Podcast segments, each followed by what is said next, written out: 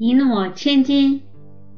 快下班时，百事可乐公司的总裁卡尔为了欧普，接到市长邀请他参加晚宴的电话。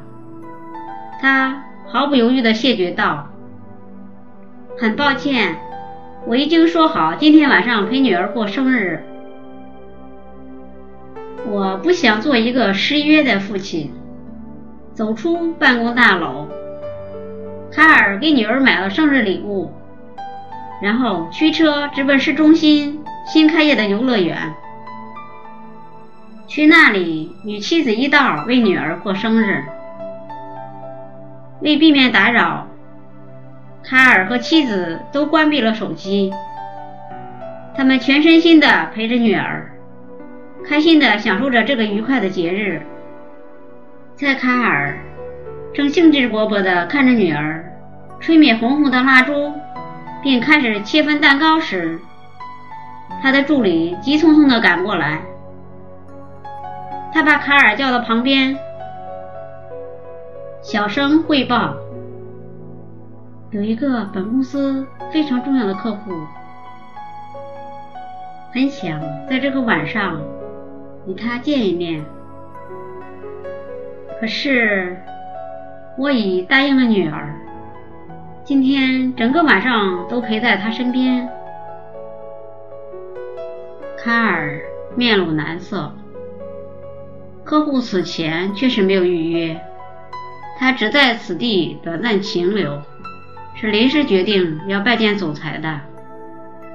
助理委婉地建议道：“怎么办？”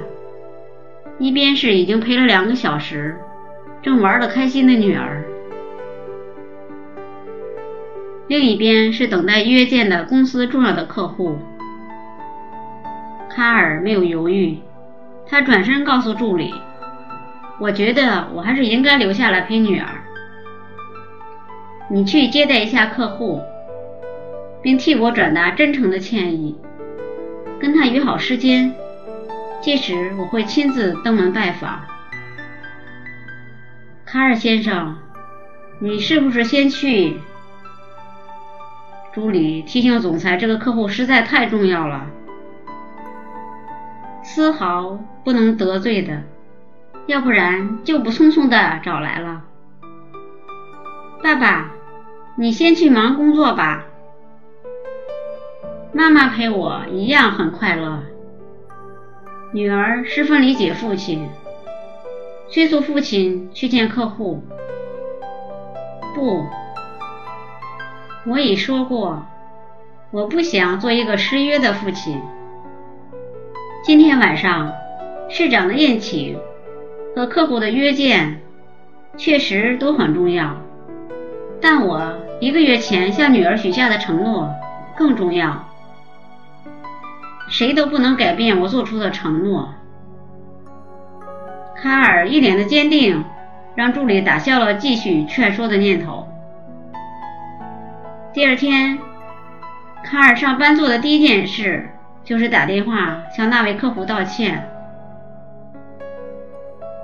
客户非但没有生气，反而由衷的赞叹道：“卡尔先生，其实我要感谢你呀。”是你用行动让我真切的记住了什么叫一诺千金。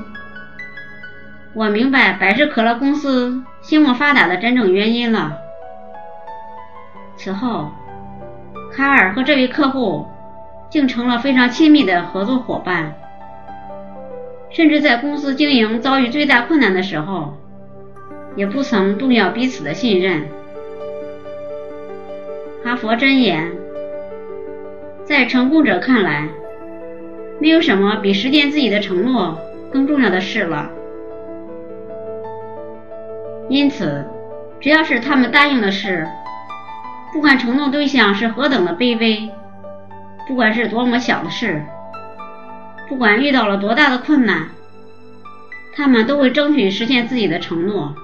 如果您喜欢我的节目，请在屏幕的右下方点赞或加以评论。并分享给您的朋友或家人。